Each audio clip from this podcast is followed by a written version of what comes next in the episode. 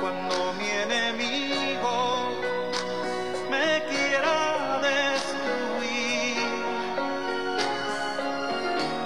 no me dejes caer, Jesús. Camina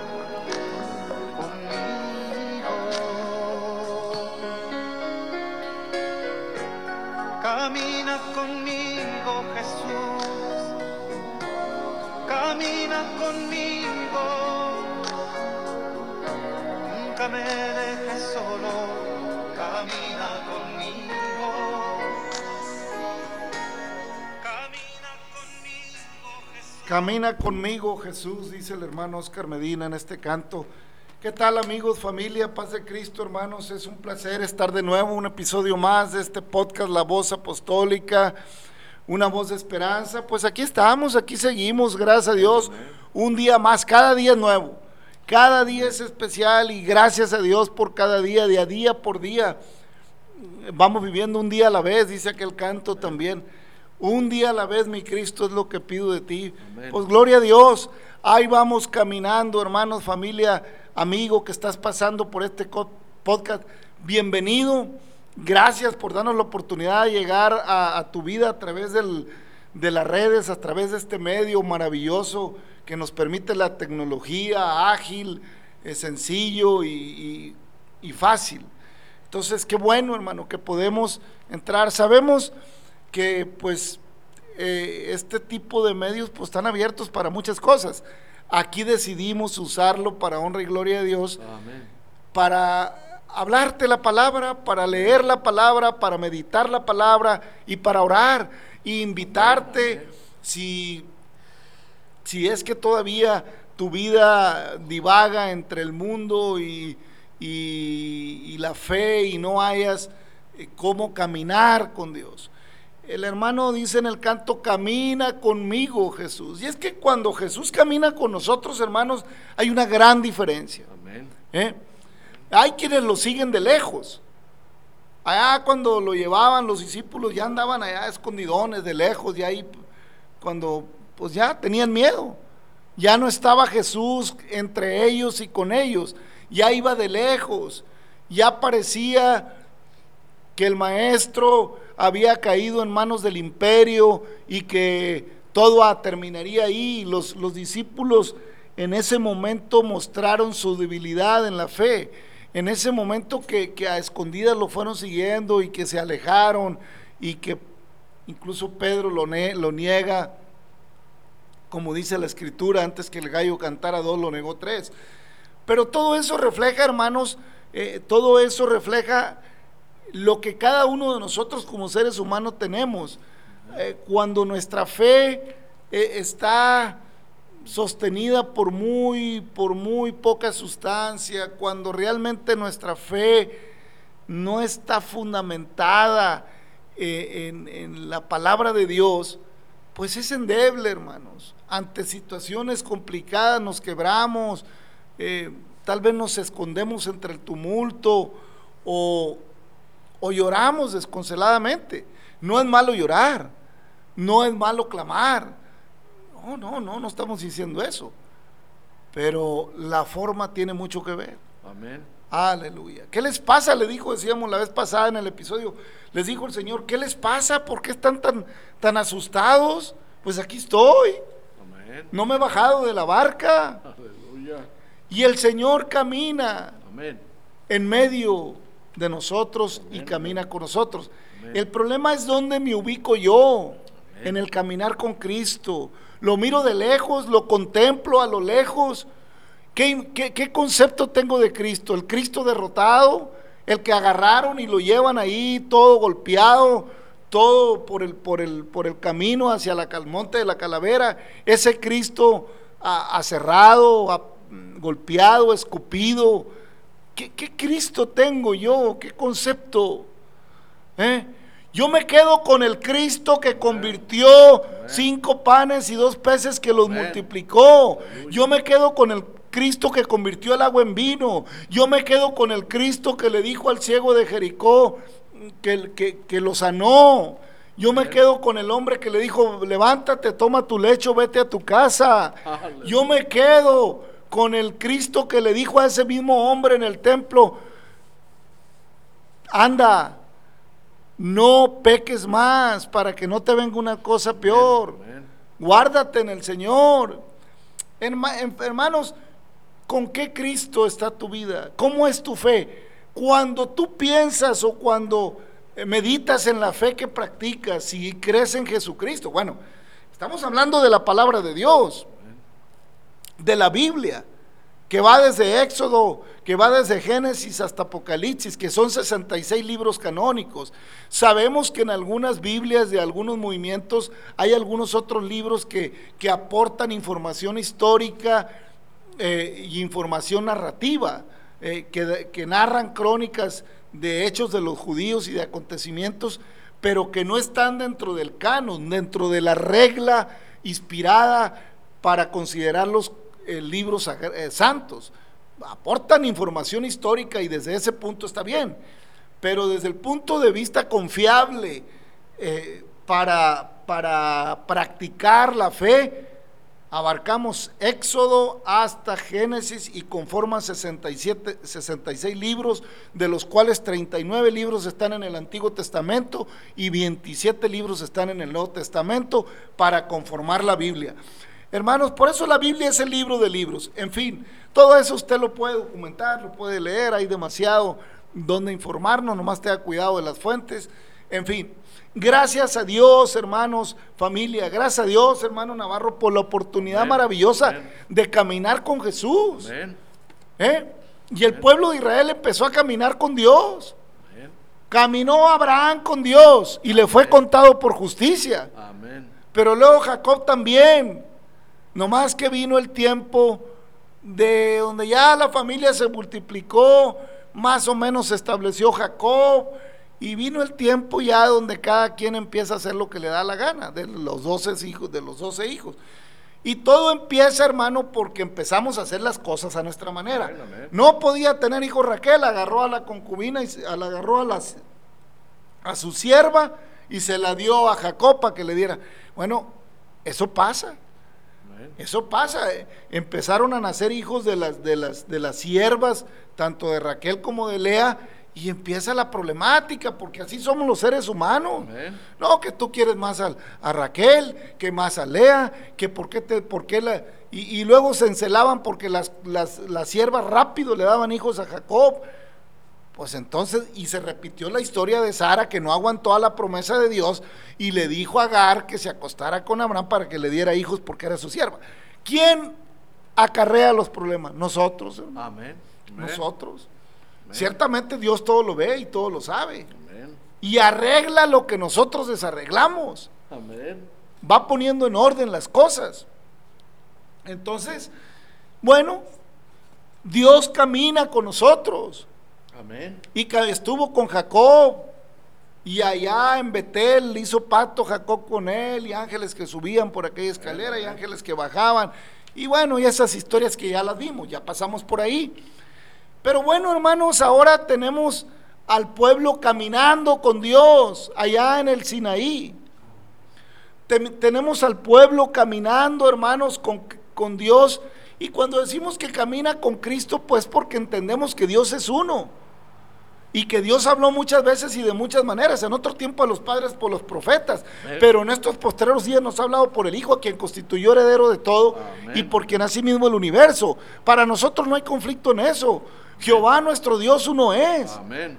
Y lo, lo único es que se ha manifestado en diferentes maneras a través de las edades. Y si para Israel y para Moisés se estaba manifestando en el Sinaí, en esa voz y en esos truenos y en esa nube que están pactando, que le está dando eh, las instrucciones de cómo hacer el tabernáculo, de cómo ofrendaría el pueblo, qué, qué materiales, oiga, puras cosas especiales le manda el pueblo en el capítulo 25, cuando empieza la narrativa, le empieza a decir, en el capítulo 25 de Éxodo, le empieza Dios a decir en el versículo 1, lo vimos el episodio pasado, Jehová habla a Moisés diciendo, di a los hijos de Israel que tomen para mí ofrenda de todo varón que la diere de su voluntad. Para empezar a Dios se le da de corazón Amén. voluntariamente. Amén. No, no, nada, nada que sea un compromiso de me das, te doy. Es que le voy a ofrecer a Dios porque Dios me va a responder así. No, a Dios se le da porque Él es Dios, Amén. así. Amén. Él es Dios, todopoderoso. Todo es de él. Todo es de Él, dice, dice el salmista. ¿Qué te puedo dar si todo es tuyo? Amén. ¿Eh? De Jehová es la tierra y su plenitud, Amén. el mundo y los que en él habitan. Dice el canto, ¿qué le daré? ¿Qué le daré? No tengo que, porque todas las cosas son suyas, mi vida también, mi vida también. Solo mi ser, mi corazón puedo ofrecer. Amén. Si lo aceptas, oh Cristo amoroso, ocúpalo pues. Aleluya. Camina con Cristo. Camina con Dios. El pueblo de Israel salió de Egipto y empezó a caminar con Dios. Y de repente se ataimaba. Discúlpeme la expresión. Pero hoy es que el agua, no hay agua, nos estamos muriendo de sed. ¿Y qué vamos a comer? Y, y empiezan las quejas del ser humano. Así somos. No somos distintos a Israel. No somos distintos. Aleluya. Por eso Dios tenía que mandar un ser perfecto Amén. que no fuera como yo, aunque se pareciera a mí. Amén. La Biblia dice que Dios no es hombre que- para que mienta, ni hijo de hombre para que se arrepienta.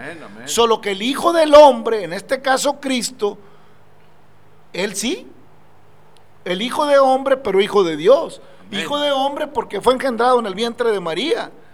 Hijo de Dios porque lo engendró el Espíritu Santo. amén. Así que ¿quién es el Padre? Pues el Espíritu Santo. Amén, Espíritu Santo lo engendró. ¿Y quién es Dios? Pues Dios es Espíritu. Por eso, por, por eso Dios es uno, ¿ya ve? Amén, amén. Pues, el papá es el mismo Amén. que el hijo y que el espíritu. Amén. ¿eh? Era hijo en cuanto a la carne engendrada en María, que sería el Cordero de Dios que quita el pecado del mundo. Amén, amén. Pero era Dios en cuanto a la presencia de la deidad, de acuerdo a Timoteo Amén. 3:16, que indiscutiblemente hay un misterio en eso. Amén. Grande es el misterio de la piedad, Dios fue manifestado en carne, justificado en el Espíritu, visto de los ángeles, creído en el mundo, predicado a los gentiles, recibido arriba en gloria. Aleluya. Y así volverá glorioso. Amén, amén. Ya no vendrá como vino, manso, humilde. Y entró a Jerusalén en un pollino, hijo de Ana. No, vendrá en su gloria Amén, y aleluya. descenderá a pelear la batalla del Armagedón. Pero ese es un asunto que le digo está, ese ya no nos corresponde, profético. A nosotros nos abarca la gracia, la misericordia de este tiempo. Amén, amén. De gracias que somos salvos, dijo el apóstol Pablo. Pablo. Y esto es por medio de la fe, pues es un don de Dios. Camina conmigo, Jesús. Qué bueno, hermanos, es anhelar que Jesús camine con nosotros. Qué bueno es anhelar que Dios camine con nosotros. No carguemos nosotros a, a un Cristo derrotado, hermanos. No vaya caminando usted y cargando a un Cristo impávido, inmóvil, figura solamente de artífice.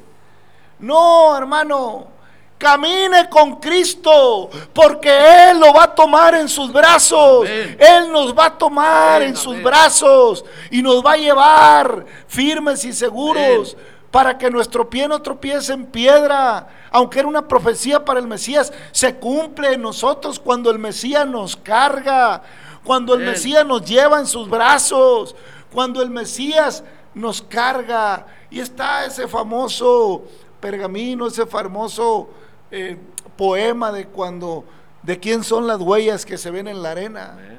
Ah, pero también hay huellas en el desierto, también hay huellas en la montaña, también hay huellas en el agua porque caminó por las aguas. Amén. Aleluya. ¿Quién es ese que los vientos obedecen? ¿Quién es ese que camina por las aguas? Es Jesús, Amén. es el Cristo que nos guía Amén, con amén, su luz, es el Cristo que camina conmigo, dice el, can- el canto del hermano. Pero también lo dice la Biblia. Iban camino a Emaús derrotados. No le estoy diciendo que se entristecieron los discípulos. Allá iban camino a Emaús, tristes, platicando. Hombre, pues no, yo ya me había emocionado. Es que yo me acuerdo cuando la higuera se secó. Y yo me acuerdo cuando sanó los, los diez leprosos. Y nomás se regresó uno a dar gracias. Y yo me acuerdo cuando eh, sanó a la del flujo. Y yo me acuerdo cuando. Y, puras memorias. Oiga, y hay mucha gente, hermano, familia, que, que- que- que se supone que está caminando con Cristo y vive de puros recuerdos, como si Dios ya no hiciera nada, Amén. De puros recuerdos. Y me acuerdo que en aquellos años, cómo había milagros. Y me acuerdo que en aquellos años, ah, cómo era bonito. O sea que ya, ya Cristo no es el mismo. La Biblia dice que es el mismo ayer y hoy amén. y por Amén, los siglos. Hermanos, Él camina con nosotros. El problema es que nosotros no caminamos con Él. Aleluya. ¿eh? Amén. Camina conmigo, Jesús. Venid a mí, dice el Señor. Pronto vengan a mí. Oh, qué bonito, hermano. Amén. Oiga, ¿y cómo hay gente que vive del recuerdo? Ya no pasa nada. Amén. Ya todo es puro recuerdo. Pues ya no ora, ya no lee la Biblia, ya no clama, ya se la pasa de fiesta en fiesta. Pues ya son, son recuerdos. ¿Eh? Puros recuerdos. Ah, hermano, pero cuando nuestra vida está involucrada espiritualmente con el Señor, cuando seguimos caminando con Jesús, Amén.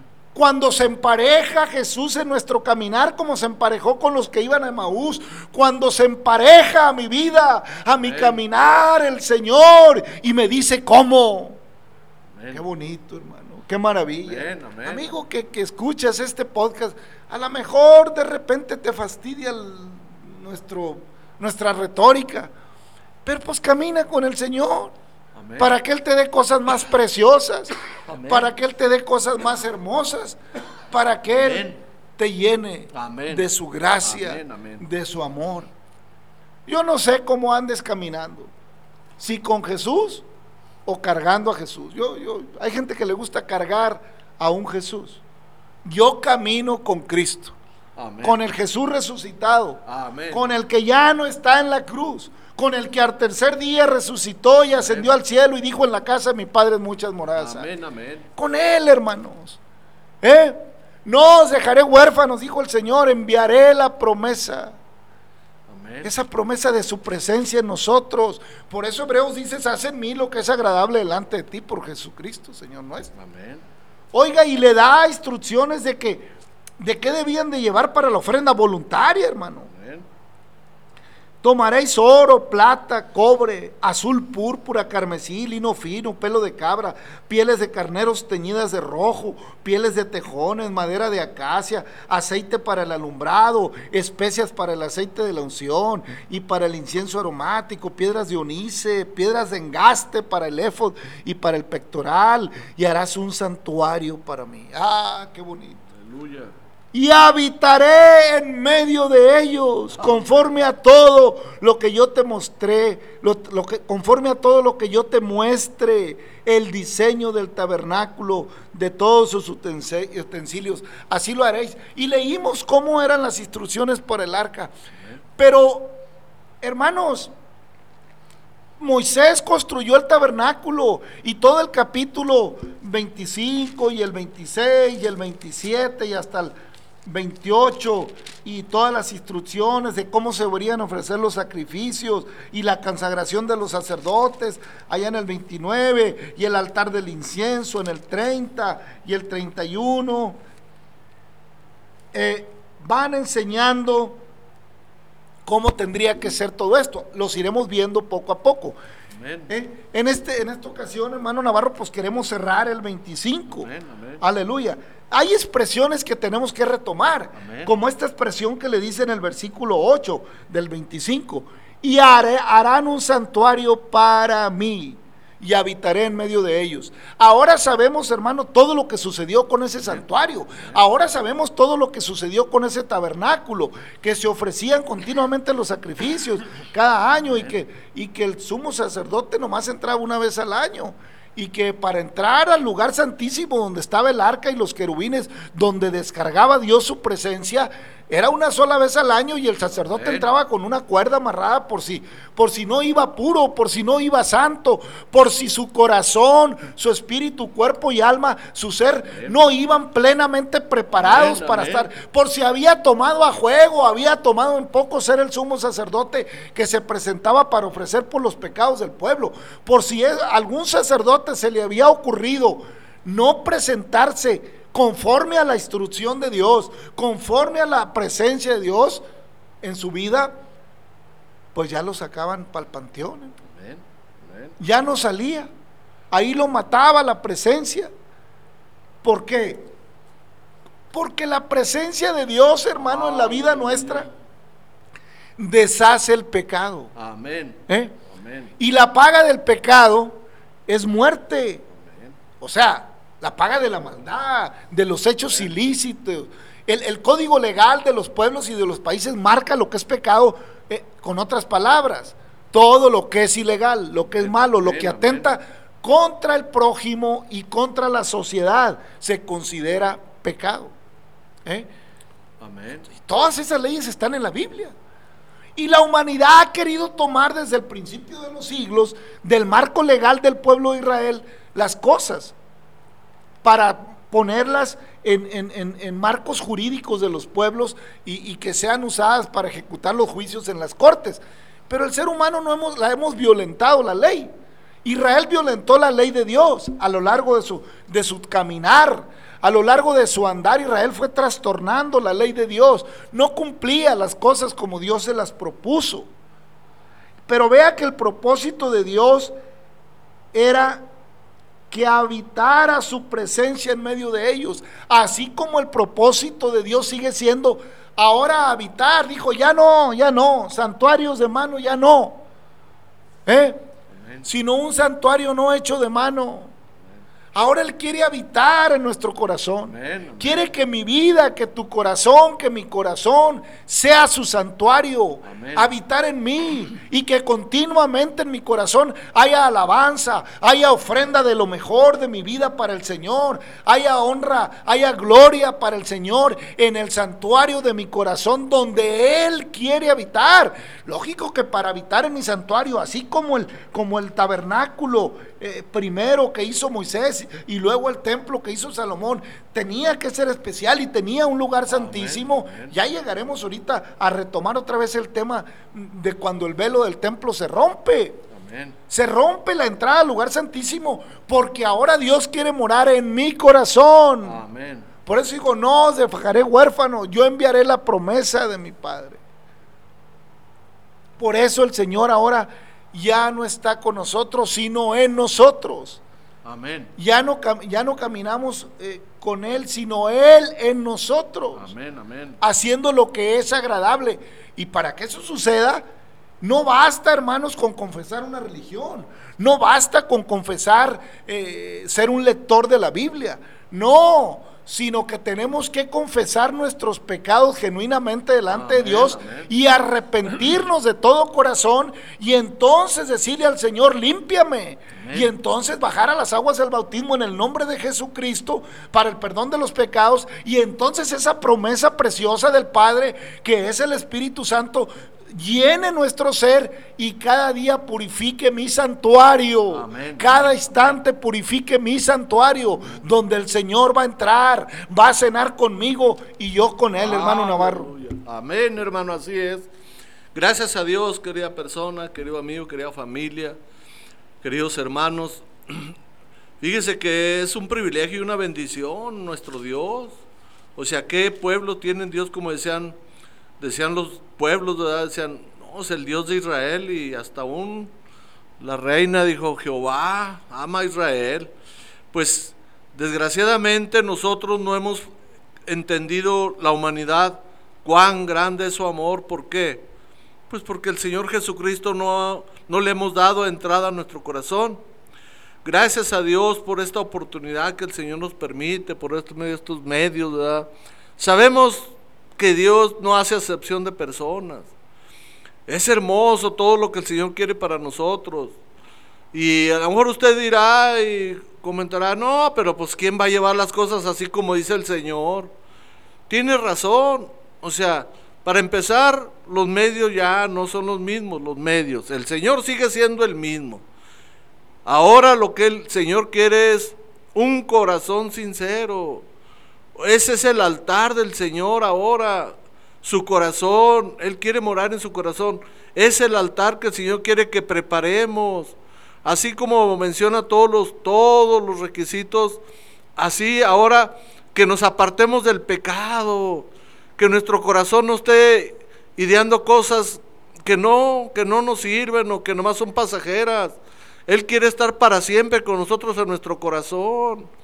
Ahí ese santuario es el que el Señor necesita de nosotros para morar, para estar, para guiarnos, para caminar con nosotros. Él no habita donde hay pecado. No se engañe, querida persona, querido amigo, querido hermano. Si usted dice que Dios va caminando con usted, pues asegúrese bien de que su corazón, de que nuestro corazón esté bien delante de Él. Porque Él no puede ser engañado. Nosotros sabemos claramente que Dios conoce lo que hay dentro de nosotros. No diga usted que tiene a Cristo en su corazón cuando todavía su mente está por otro lado, está anhelando otras cosas. No, Él es el único, Él, es el, él quiere ser el centro. ¿Por qué? Pues porque se lo ganó a pulso con nuestro Señor Jesucristo. Eso es lo que Él quiere, un corazón contrito y dispuesto, humilde, sencillo, así como Él vino, ¿verdad? Sencillo, montado en un burrito ahí, mostrando, y por eso su pueblo no creyó, ese pueblo hermoso no creyó, porque esperaban un guerrero, una, una cosa fenomenal, ¿verdad? Y lo ven así, pues no, no, este no puede ser. Y a lo mejor a usted también se le hará imposible aceptar, ¿verdad? Pero déjeme decirle, los misterios de Dios solamente Él los conoce. Muchas cosas, dice Pablo, que ahorita no las entendemos, pero ya las entenderemos después, cuando ya no estemos en este cuerpo corruptible, porque eso se discierne nada más espiritualmente, con lo de adentro. Eso es lo que pelea el Señor, lo de adentro, el corazón que nosotros estemos dispuestos a recibirle, que Él nos dirija. Sí, quiere caminar con nosotros, claro, porque el Señor dijo, yo voy a estar contigo. Y dice que está a las puertas y llama. Pero si no estamos bien, si andamos todavía divagando en nuestra mente, en nuestros deseos, en nuestros apetitos, no, pues olvídese, no está. Si usted dice que sí está, pero no, es una mentira del enemigo. No, cerciórese, cerciórese, querido amigo, querido hermano, que el Señor, su corazón está dispuesto para que Él more. Yo así lo veo, hermano. Aleluya, gloria a Dios. Bueno, hermanos, eh, definitivamente el Señor quiere hacer un santuario en nuestro corazón y para que eso suceda, bueno, hay que seguir las instrucciones de Dios. Hay que limpiar ese santuario. Hay que ponerlo delante del alfarero para que le dé la forma que él considere. ¿eh? Como dice aquel canto, tú el alfarero y yo el barro soy. Haz como tú quieras, haz un nuevo ser. Entonces, hermanos, hay que disponer nuestra vida y nuestro corazón, amigo, familia. Si tú anhelas una relación con Dios, si tú has leído la palabra, eh, horas, volvemos a decir, hermano, bueno fuera que con una religión se arreglara el asunto, qué bueno fuera, estaría muy fácil.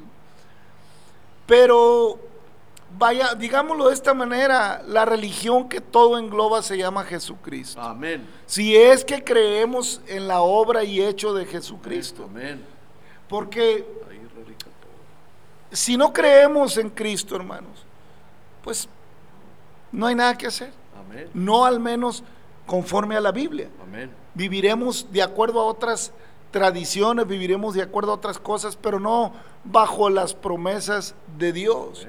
Si queremos vivir, hermanos, abrazando las promesas de la Biblia, abrazando las promesas, No porque, hermanos, es que todo lo que Dios quiere para nosotros es mejor que lo que yo mismo quiero. amén, amén.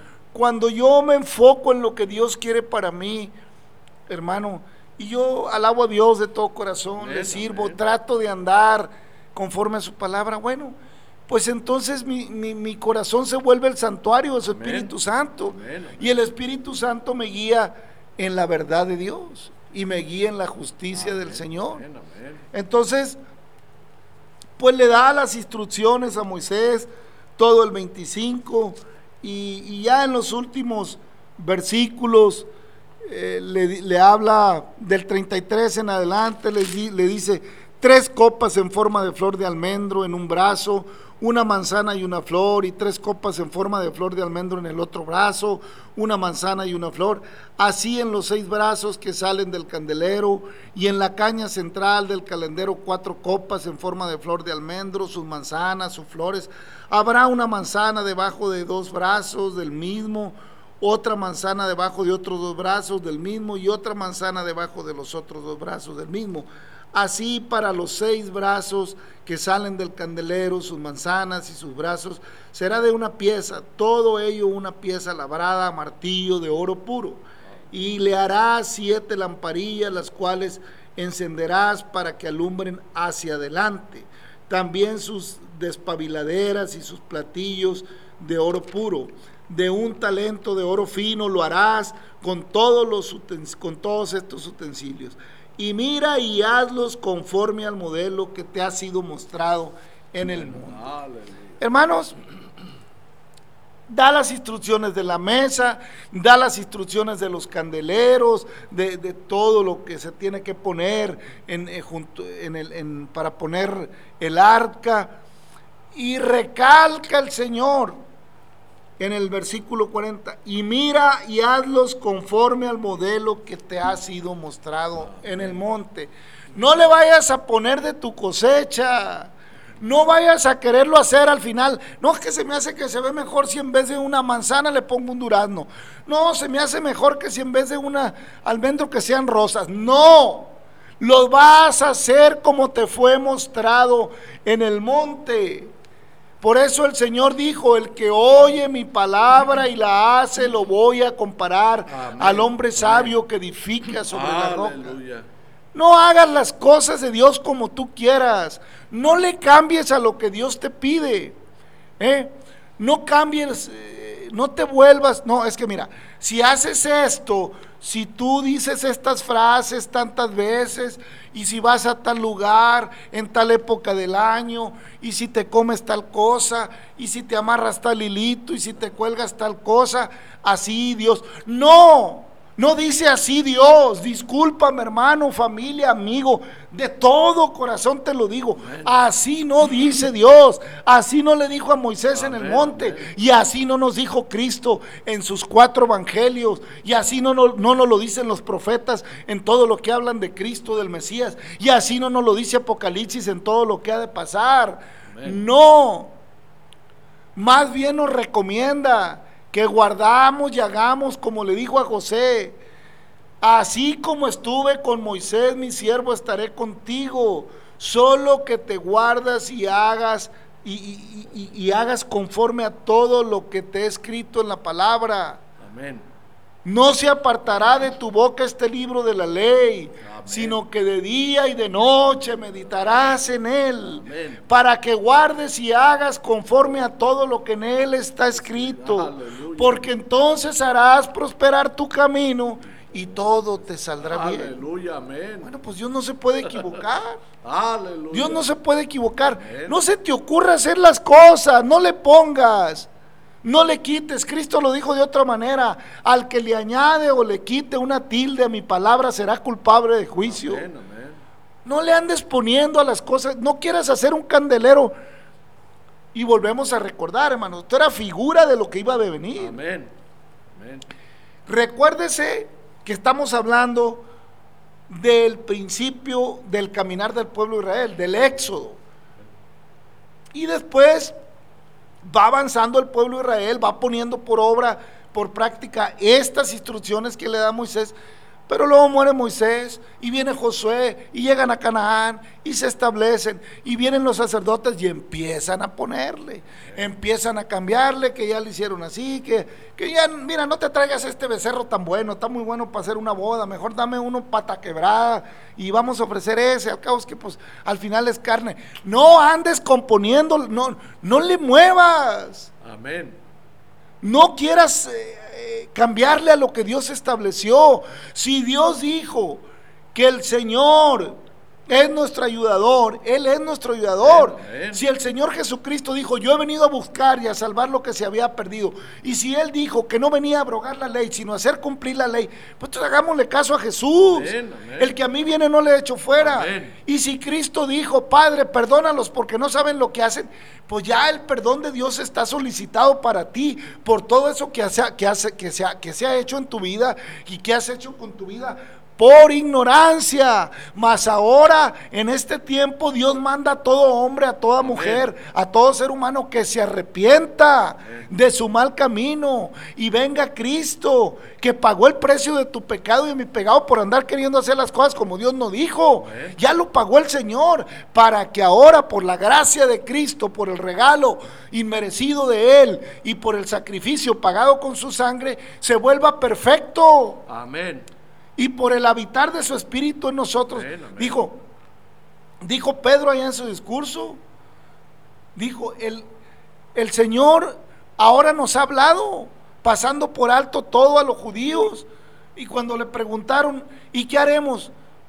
Pues bautícese todo y cada uno de vosotros en el nombre de Jesucristo para perdón de los pecados y recibiréis el don del Espíritu Santo, allá en Hechos 2.38. Amén. Varones hermanos, ¿qué haremos cuando Pedro les explicó todo lo que había pasado con lo de Moisés y cómo Cristo era la promesa, dado a que el pueblo no había podido cumplir con la ley? Cristo lo había hecho para que a través de su sacrificio alcanzáramos la vida Amén, eterna. amén. Hermanos, todo esto que leemos fue figura de lo que habría de venir. Pero Cristo es la consumación de los sacrificios. Y Él, cuando está en el, mo- en el monte de la calavera, cuando expira, hermanos, se rompe el templo del velo. Amén. Un templo que era difícil de romper, que ni dos caballos tirando juntos lo podían romper. Que era de un palmo de mano de espesor para abrir una entrada al lugar santísimo, a donde solamente entraba el sumo sacerdote una vez al año. Y el velo del templo se rompió como señal de que ya no era necesario más ofrenda y más sacrificio por el pecado. Ya no iba a ser necesario que el sumo sacerdote estuviera entrando una vez al año para ofrecer por los pecados del pueblo. Ya no. Ya Jesucristo ofreció el sacrificio máximo y el velo del templo se rompe para que todo ser humano que se refugia en Cristo, que cree en. Cristo, que oye su palabra y la hace Amén. y que el Espíritu Santo mora en él, tenga acceso continuo Amén. a la santidad de Dios, porque el Señor dijo, sed santos porque yo soy santo. ¿Cómo Amén, amén, amén, hermano, así es. Bendito sea el Señor por esa, por ese privilegio, y es que es un privilegio. No se podía acercar nadie a, la presencia de Dios, pero bendito sea nuestro Señor y Salvador Jesucristo, pues que nació sin pecado, vivió sin pecado y murió sin pecado, pero que vive y reina por los siglos de los siglos. Él es el eterno, Él es el todopoderoso, Él es el único que nos puede dar ese, ese privilegio de acercarnos, ¿verdad? Porque ya pagó un precio muy alto. Su sangre preciosa ya fue derramada. Y por esa sangre nosotros estamos aquí, delante de usted. Y usted, pues, ahí está la promesa, ahí está. El Señor no hace excepción de personas. Él quiere que usted y yo alcancemos esas, pro- abracemos esas promesas. Oiga, qué hermoso. Ya no la piense más. Ya olvídese, querido amigo, si usted no ha experimentado, si todavía anda consultando ahí al brujo, no sé, que ande usted ahí consultando, este, ya estamos en los últimos tiempos y, Jesucristo sigue siendo el mismo, sigue estando esperando que usted le reciba en su corazón, pero lo que estamos diciendo, necesitamos limpiar, limpiar completamente, nuestro corazón, sacar todo, todo lo que el mundo nos contaminó, porque ¿qué le ofrece el mundo? Pura contaminación. Yo así lo veo, hermano Rolando. Aleluya. Hermano, es que así está escrito. Les hablaba yo eh, allá cuando en el capítulo 3 de Hechos, cuando Pedro eh, ora por el cojo y sana, se maravillaban y, y, y luego dice, Pedro y Juan subían juntos al templo a la hora novena, Amén, amén. la hora de la oración. Y entonces, y era traído a un hombre cojo de nacimiento, a quien ponían cada día la puerta del templo que se llama la hermosa para que pudiese limosna de los que entraban al templo. Este cuando vio a Pedro y a Juan que iban a entrar al templo le rogaba que le diese limosna. Pedro con Juan fijando en él los ojos le dijo, míranos. Entonces él los estuvo, estuvo atento, esperando recibir de ellos algo. Mas Pedro dijo, no tengo plata ni oro, pero lo que tengo te doy. En el nombre de Jesús de Nazaret, de Jesucristo de Nazaret, levántate y anda. Y tomándole por la mano derecha le levantó y al momento se le afirmaron los pies y tobillos. Aleluya. Y saltando se puso en pie y anduvo y entró en- con ellos en el templo, andando y saltando y alabando a Dios. Y todo el pueblo le vio andar y alabar a Dios. Y le reconocían que era el que se sentaba a pedir limón a la puerta del templo, la hermosa. Y se llenaron de asombro y espanto por lo que había sucedido. Y teniendo ácidos a Pedro y a Juan, y a Juan el cojo, y a Juan el cojo que había sido sanado, todo el pueblo atónito concurrió a ellos al pórtico que se llama de Salomón.